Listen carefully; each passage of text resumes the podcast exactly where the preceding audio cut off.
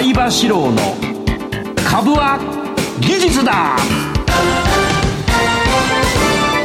皆さんこんばんは相場志郎です。皆さんこんばんは金井憧れです。この時間は相場志郎の株は技術だをお送りしていきます。今日も相場さんよろしくお願いします、はい、よろしくお願いします。俺先週さ、はい、いきなりあの出張したんだよ。先週じゃない、えー、今週の頭で出張しまして、関西の方に、はい、で新幹線ものすごい混んでる。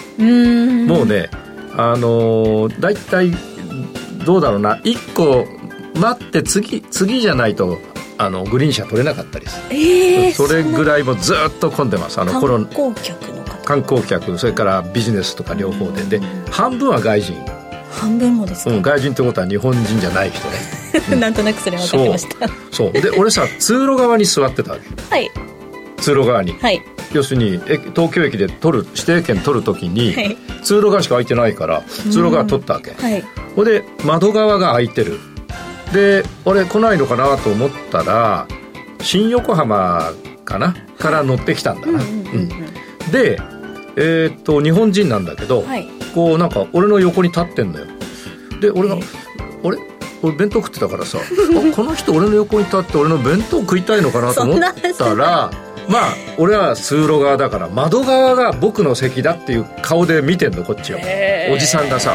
であそうかと思ってさあれこう弁当をこう畳んでこう前のテーブル畳んで、はい、であの横に立ってどうぞってやったら、うん、そのままムスーッと入って、で持ってきたお茶をさ、はい、椅子の上にポーンとなんかほらパッと投げつける投げつけポンと落としてさ、はい、なんかこの人文句あるのかなと思って、少し戦ってやろうかなと思ったんだけど まあ面倒くさいからやめて、でそんなのがまあ今週あったんだけど実はねしょっちゅうあるわけ。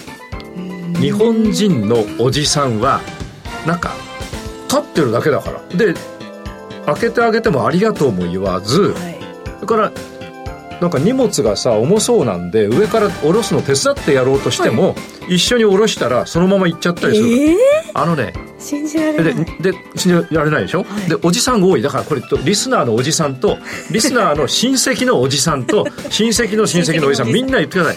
えっ、ー、とねもっとねあのニコニコになろう、うん、でで新幹線の半分は外人なので、はい、えー、外俺が通路側だって通路側しか取れないんで俺その日に取るから。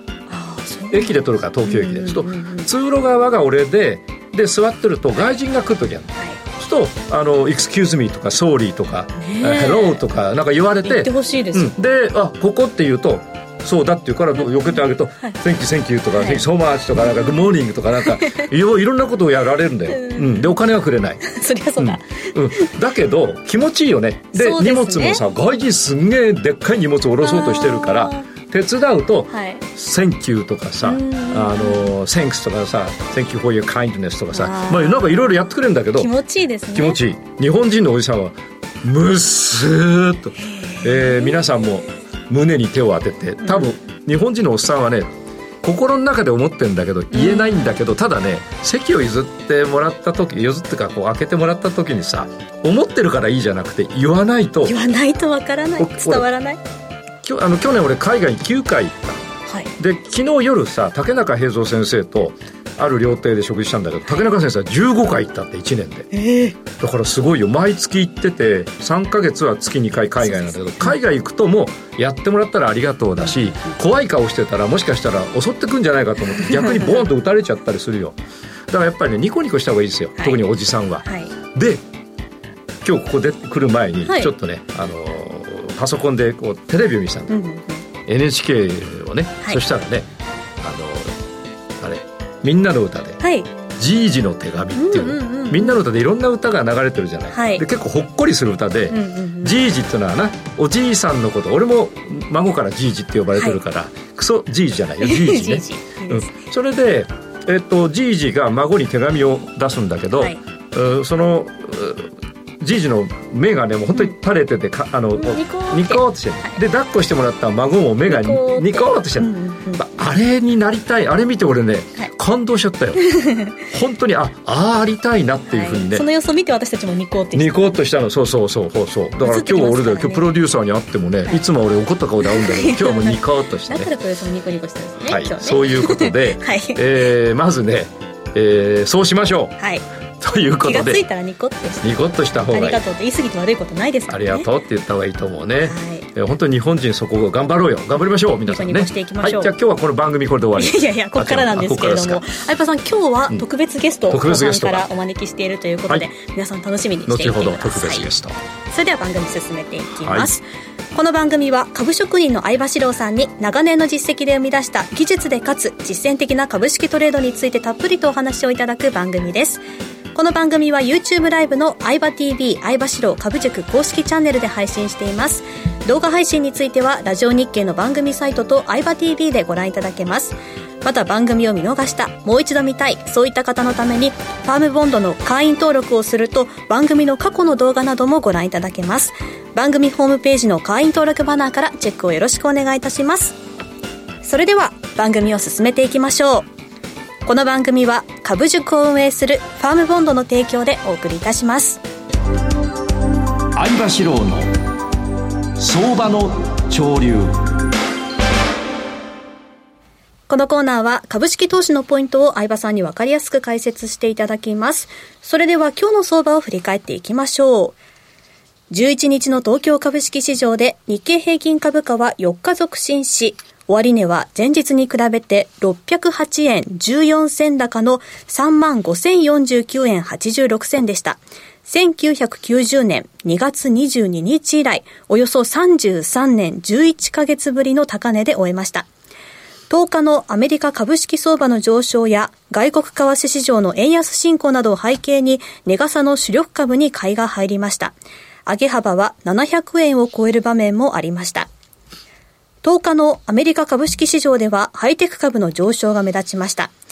画像処理半導体の NVIDIA が3日続けて上場来高値を更新した流れを引き継いで、今日の東京市場でも値がさの東京エレクトロンやアドバンテストなど半導体関連株に買いが波及しました。円相場は1ドル145円台半ばと前日夕方に比べて円安ドル高が進み、トヨタやホンダなど輸出関連株にも買いが入りました。東証株価指数トピックスは6日続伸。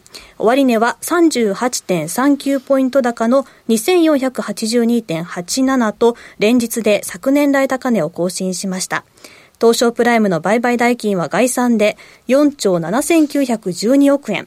売買高は18億4940万株でした。東証プライムの値上がり銘柄数は1064、値下がりは548、そして横ばいは45でした。はい、ということです。さて、えっ、ー、と、今の現行で、はい、えニューヨークかな、アメリカがあの大変上がったと言ってますが、はい、えー、ちょっと今これ見てください。えー、ダウのチャートですけど、そんなに上がってないです。ね。えー、それからこれダウですけど、今度はスタンダードプアーズの500、SP500 も見てください。SP500 も、えー、ちょっと、まあ、上がってはいます。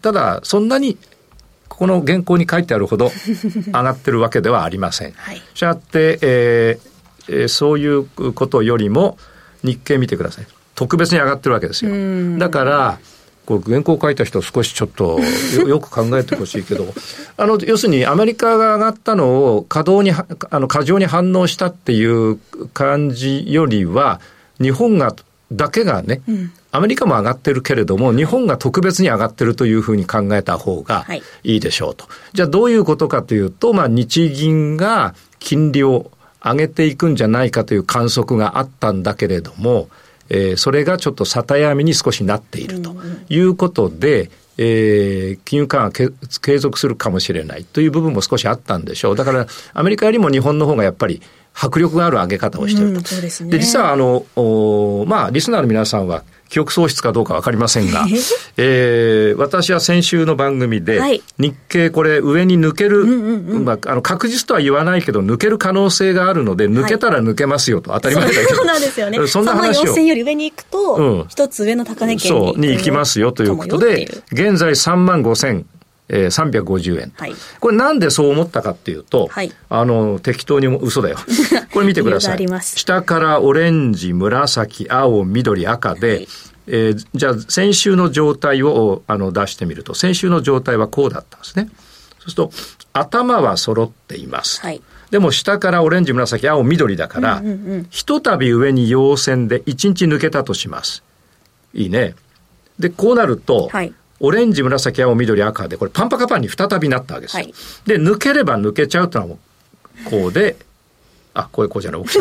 大きさ大きくなってるだけです。こうこうほら抜けたでしょ、はい、この気配があった。で、この気配を感じることはものすごく大事で、はい、どう感じたらいいかいいかっていうと、やっぱりね、移動平均線の順番を見ておいて、はい、これ、ここがて、あの、前の高値と並んで天井かもしれないが、はい、順番から言うと、下がるよりも、オレンジ、紫、青、緑、赤なんだから、はい、上がる可能性の方が、ちょっと高いかもしれないというふうに見て、抜けたらついていくと。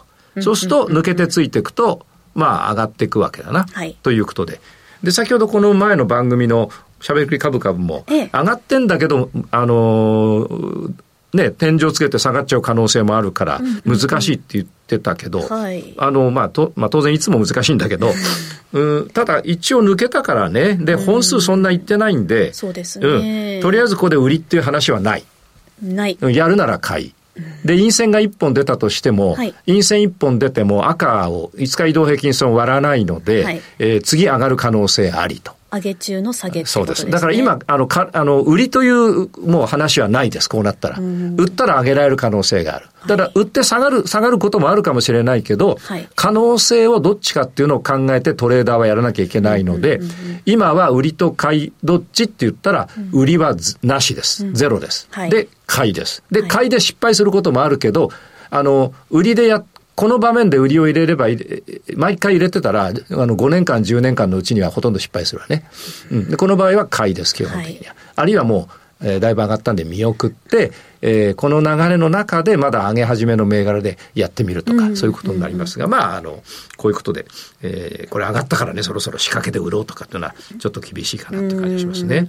売りを意識するのはいつからにする売りを意識するのは、あと、例えば、これから上がっていって、陰線が1本出る、はい、これで一発で下がることはないだろうから、はい、次に陽線が出て上がっていく。はい、で、陽線が何本か出る。その後また陰線が出るんだけど、今度は2連続陰線が出て。で、2連続陰線が出た後、陽線が1本出たら、すぐに陰線になった。これは、あの、短期の下げはありますね。というような、あの、考え方をやっていただいた方がいいでしょう。はい、わかりました。次に。次に。ゴールド。ゴールドいきましょう。えー、と、ゴールドはですね、えー、日本語で言うと金だな。その通りです。はい。相葉さん、先週次の下半身で買うぞ、とおっしゃってました。下半身まだなってないでしょ？はい。これは、えー、だからいいんだよ。1、2、3、4、5、6、7、8、9。10日。うん、今日で10日だよ。で、今日陽線だけどまだ下半身じゃないので買いではないです。はいはい、次下半身になったら買う。はい、それが早めにこけたら、ここが天井だったってことです。うんうん、だから、買っってやられるかもしれないけど、次の下げは乗れます。うん、で、買ってそのまま上がればそれはラッキー。ラッキーっていうか、それはその通り。はい、ですから、えー、今日の質問にもあるんだけど、今度下半身で買ったとしたときに、えー、じゃあ上がっていけば、まあそれはうまか、うまくできました。で、もう一回言うけど、少ししか上がらずに下げれば、えー、前の2つの頭が天井だったってことがわかるわけですから、はい、次は売りを入れれば、その売りは何日か取れるので、うんうん、えー、買いでやられた分は売りで取れるはずなんですね。うん、だから、まあ、まずは次の下半身で、えー、買うと。いう話になると思うんですね。はい、で、その際に、今これ日足だから週足を見ると、はい、うんと、週足でいくと、下からオレンジ、紫、青、緑。うん、で、今、えー、5周線の下に入ってますから、そうね。だこここそ難しいよね。ただ、ここで天井つけてさ、はい、まあ、これ次陰線つけたところ、次、うん、そうだ。でも、冷やしを見ると陰線つけて、うん。相葉さんが悩んでる。うんうんうん、まあ、次下半身買うね。それで、早く終わったら下げだよ。はい、うんうんうん、で、下半身買って上がってったら、それは、あの、力尽きるまで持ってりゃいいと。で、力尽きるってのはさっき言ったように陰線一本じゃなくて、はい、陰線が出て、陽線が出て、陰線、陰線ぐらい出たら、まあ、力尽きたと見出すと。はい、で、次、クルード。はい。原油ですね。えー、原油はですね、底練りをしてます。うん、えー、ずっと下げてきて、はい、この1月30日に下を向いている青にぶつかって下げてます。これは当然だな。はい下から上がってったんだけど、青が下がって、紫下がって、オレンジの下だから、これ、この下げは取れるわけだ。はいで、これダブル底を作ったから上がっていったんだけど、初めて青の上に出たんで、しかも日数がですね、1、2、3、4、5、6、7、8、9。9、え9。9上がったわけだ。で、初めて、むあの、青の上で1、2、3、4、5、6日間はいいたんだけど、下がっちゃいましたと。でも下がったけど、これ過去のこの12月13日の安値まで下げていないから、ダブル底かと思ったんだけど、青の上に出てまた下がっちゃったんだよ。うん。で、これはですね、後で考えたら俺ちょっと浮かずだったのは、これダブル底かと思って買ったんだけど、はいうんと、浮かずだったのは、えっ、と、青に乗った後ってこうやってごじゃごじゃごじゃごじゃやって、で、最後に上がる下がるになる。で、これ、でもこれ下値が下がってないからね。はい。だから今のところ買いに売りヘッジを入れた状態で持ってる状態なんだけど、青はこれ下がってきたの上見てるし、はいで、これ集中してるから線が。はいだむしろ、まあ本当は俺がやるなっていう番組で自分でやってんだけど、集中してるいやこれだそうそう。ただこれダブル底になると思ったんだけど、あだここで上がって下がってダブル底になると思ったんだけど、はいこれでぐちゃぐちゃやった。で、こういうことがあるので、えーこれはよくあることで、ダブル底になろうと思ったら右のダブルのところで、このように緑と青と赤が集中して、えーある一定の範囲をおボックス圏で動いていると。はいただ、これはここで、じゃあ、えーあ当て外れだったなと思って終わりにするんじゃなくて、この線が集中した後に、はい。必ずです。これは必ずどっちかに大きく動くはずなんです。はいただ俺はあの買いを入れていて売りヘッジを持ってますから、まあできればこの動きだと上がっていくような雰囲気がしてね、えーいるんだけど、ドスンと下げたらもうこの番組は終わり そんなことありませんが。まあここはだから線が集中してるんで、はい。い、ずれ動きますからまだ持ってない人は動いたら動いた方に乗ったら、えーいいし、今あのヘッジが入って回答売り持ってる人は、そのちょっとうどっちに動くか日々の動きの中でだんだん分かってくるんで、えーそれを判断ということで週足になるとまあ今大きく下げてこれ横ばってるところです、時間これさ 台本の時間が全然違うからさまだ大丈夫？今日ね。大丈夫。まだまだ大丈夫？もうちょっと。もうちょっと大丈夫ですか、それで次行きますと、今度はほら今日ほらゲスト来てるからさ、ゲストに活躍してもらわなきゃいけない。EURGBP、えー EURGBP ね。EURGBP を見ていただくと、えーこうですね。これはね分かんないんですよ。線が集中してるでしょこれ、はい。だからこれはやらない方がいい、こういうのは。うんうんうん。どっちかに抜けてからやった方がいい。えーそれからですね、えー、いわゆる USD、ね、えーユーロ USD、USD。EURUSD を見ていきますと、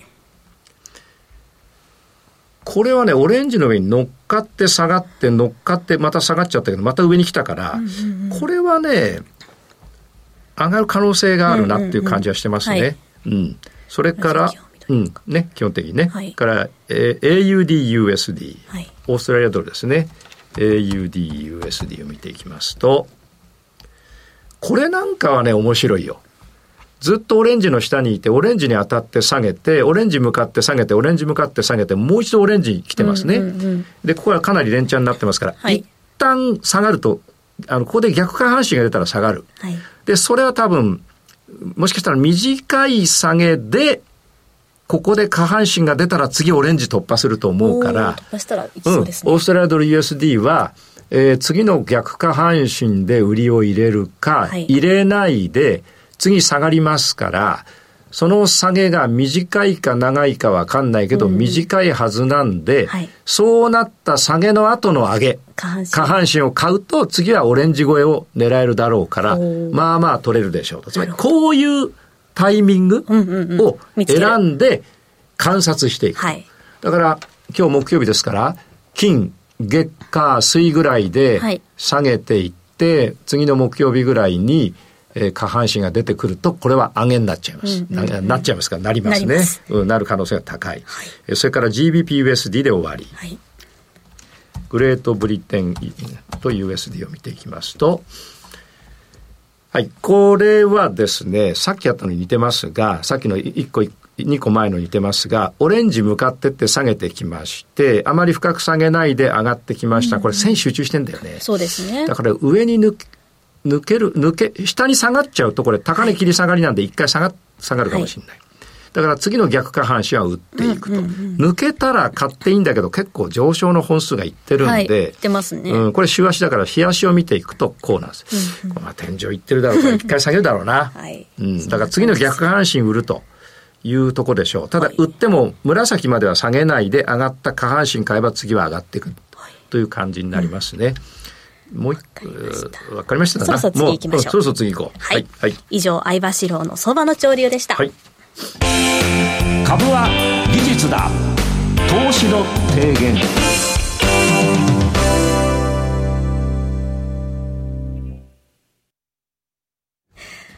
はい。冒頭でもご紹介しましたが、今日のこのコーナーにはゲストをお招きしております。ゲストはですね、えー、小玉さん。はい。投資系 YouTuber で個人投資家、チャンネル名、トレードラボの小玉さんです。トレードラボの小玉さん。俺、小玉さんってもさ、下の名前が知らないんだよな。小玉さん。あ、はい。名字が小玉で。小玉で。はい。で、小玉さんを紹介すると、実は私、児玉さんの YouTube にも出演させてもらったことがあって、まあ、ギャラはないですけどね。で、えー、YouTube でね、登録者がものすごいんだって。何人ぐらいいるんですか？はい、今日時点で17万9千人。17万人だもん。すごいよ。だって、ラジオ日経のさ、視聴者数より多いよ。それで、はい、で、それはね、登録してる人が10、あ、今日は17万人いて。はい。で、えー、っと、こう、登録してる人は？登録ですか？あ、ええ、もう、あの、登録、過去登録していただいたからで言えば17万9000人。すごいよね。地方都市ぐらいだもんね。あ、でもそうですね、確かに。これ、市長選に出たら当選するかもしれない。で、小玉さんは主にどういう、はい、あの、YouTube を投資系ですがやっておられるんですか？はい、そうですね。主に、あの、日本株を中心とした、まあ、高配当株投資をやって、はい、えー、いまして、はい、まあ、たまに米国株について話すこともあるんですけども、どうん、どちらかというと、まあ、チャートよりかは、うん、まあ、ファンダメンタルズじっくり持ってっていうことを、なるほど、なるほど。はい、俺とちょっとやり方違うんだけど。違いますね。そうですね。だからね、あの、大傍聴っていいるんだよ、投資家が。で、俺、知り合いなんだけど、彼はそれでも10億円ぐらい儲かってるから。だからね、そういう、なんていうかな、その、ファンダメンタルズでも儲かってる人は儲かってる人いるんだよね。だって俺の YouTube より圧倒的に聞いてる人多いから。これちょっと児玉さんの YouTube の人俺の方もさちょっと聞きに来てくれれば俺も柔軟。ねはい。喧嘩しないでくださいどういうお話をこうされるんですか、はい、まあ普段はそうですね、企業の、まあ高配当株のですね、はい、えー、まあ業績だったりですとか、まあ業績がいい悪いとあっても理由があるじゃないですか。そこの部分に関して、うん、えー、自分なりにこう考察した点ですとか、なるほど。まああることないこといろいろ言って、いつか、ないこと言って、ないことないいつか企業の人に刺されるんじゃないかと思って、あなるほどちょっとビクビクしながらもですね、ちょっと切り込んだとこもたまに話しながら。やってますね。はい。それで児玉さん、今年の東京マーケット、児玉さんのその十何万人ものね、ファンがいる児玉さんだから、きっと YouTube でいいこと言ってんだと思うんですけど、それはその児玉さんのお考えでどういうマーケットになりそうですか？そうですね。いや、今日の上げはもうびっくりしましたね。うんうん、まあ、そんな感じなんですけれども、えー、そうですね。まあ、レンジ、日経平均で、はい、まあ、東京マーケット、日経平均で言いますと、大体3万100円から3万7000円ぐらいのレンジで一応想定してまして。3万100円から3万7000円ですね。結構置いて置いてねえか。そうです。そうです。幅広に幅広い。はい、保険をかけてやってるんですけども。まあでも、あの、特に大事なのが、企業はやっぱり利益の向上という部分がとても大事かなと。なるほど。あの、思ってます。はい。ただ、そこがやっぱりこう、よく言われるようなこう円高だったりとか、まあ海外経済の減速だったりとか、まあそういう結構懸念要素もあったりするので、去年があの、計算したんですけど、円安で17%伸びたんですよ。円安で株価が株価というか、あの、通貨ベースですね。通貨ベースで129円から151円なるほど、なるほど。伸びたんですけども、えー、まあそれが、まあ全部ではないですけど、うん、少なからず、うん、あの、日経平均の EPS にはかなり、一株利益にですね、うん、あの、寄与したと思ってるんです。EPS って何 ?EPS は一株利益、一株利益はですね。一株あの発行株数が5株だとしたらさ、はい、この利益を一株に割り当てたら一株当たりの利益が、そういうことでしょ？あそうです、はい、ありがとうございます。ありがとうございます、はい、EPS が？はい。それを大体まあ15%ぐらい引き上げたんじゃないかなと思ってるんですけどただ去年の円安かなり歴史的だったので、うんうん、なるほど。それが同じことを今年起こるかというとちょっと微妙なところが円安があと17%、はい、同じように。それは起こりづらいでしょうね。そうですね。考えにくいっていうところもあるので、そう思うと、あとは日本株に対する期待感の部分がとても大事なんですけど、まあ、そのキーになるのが、まあ、やっぱこう、日本に対する期待感、うん、まあ、例えばこの春に春闘がありますけども、はい、賃上げ、まあ、今物価が上がってますけど、お給料が追いついてませんから、はい、そこに対してこう給料がどのぐらい上がっていくかという、うん、そこのやっぱりこう数値次第で、うん、まあ、海外も含めて、日本株に対する期待感が上がっていって、うまくいけばもう3万7000円とか、まあ、予想をもっと上行って、なるほど。最高値とかあるかもしれません。なるほど。お給料上がるでしょうね。昨日もそのお酒飲みながら、はい、竹中先生と話したんだけど、はい、あの先生が海外15回年行ってて、で、朝飯8000円とかだって、あの、お金持ちだから8000円じゃなくて、普通に行って8000円かかっちゃう。かかっちゃう。俺もそうだよ。ニューヨークとか行くとやっぱ5000円、6000円かかっちゃう。はいはい、で、日本人がやっぱり、日本遅れてるので、賃上げしようっていう方向になってるね。うちの会社でさえ賃上げしてるし。賃上げされてないのはこのギャラぐらいだな。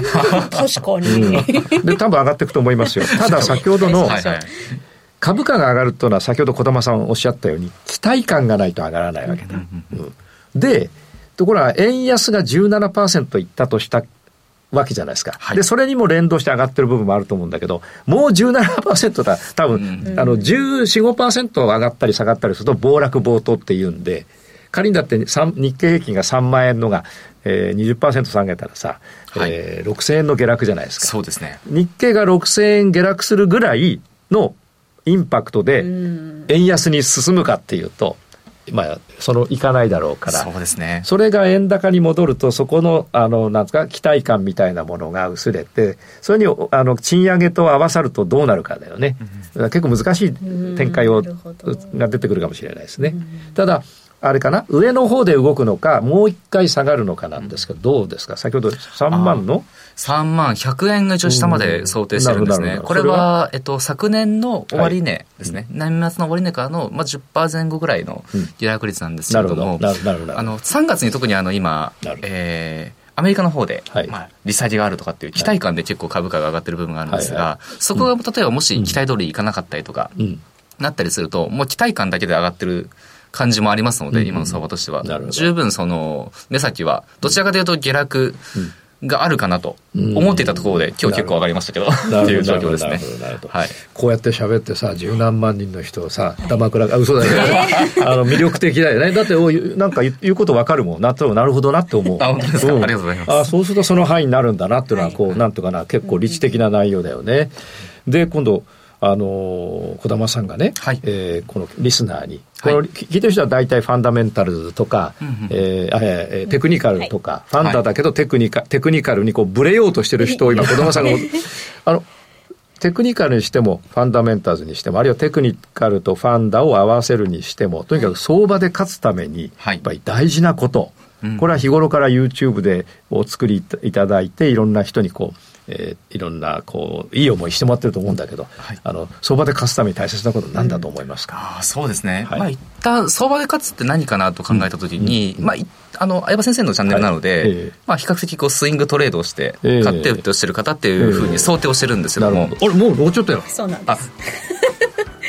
よし。あと1分。あと1分。あと1分、あと1分。一言でお願いします。一言で、はい。もう、えー、感情的にならない仕組みを作ることですね。不機嫌なおじさんにならないことがさっきのね、さっきのね。はい。やっぱりそうならないために資金管理に気をつけたりですとか、あとある意味執着しないことがとても大事だと思いますね。なるほどね。はい。ちょっとあれだ、YouTube ライブにちょっと出てもらう。この後の延長配信にお付き合いいただきます。はい。以上、相場志郎の相場の潮流でした。この番組は株塾を運営するファームボンドの提供でお送りいたしました。はい、それではこの後の延長配信もお願いします。はい、株は技術だ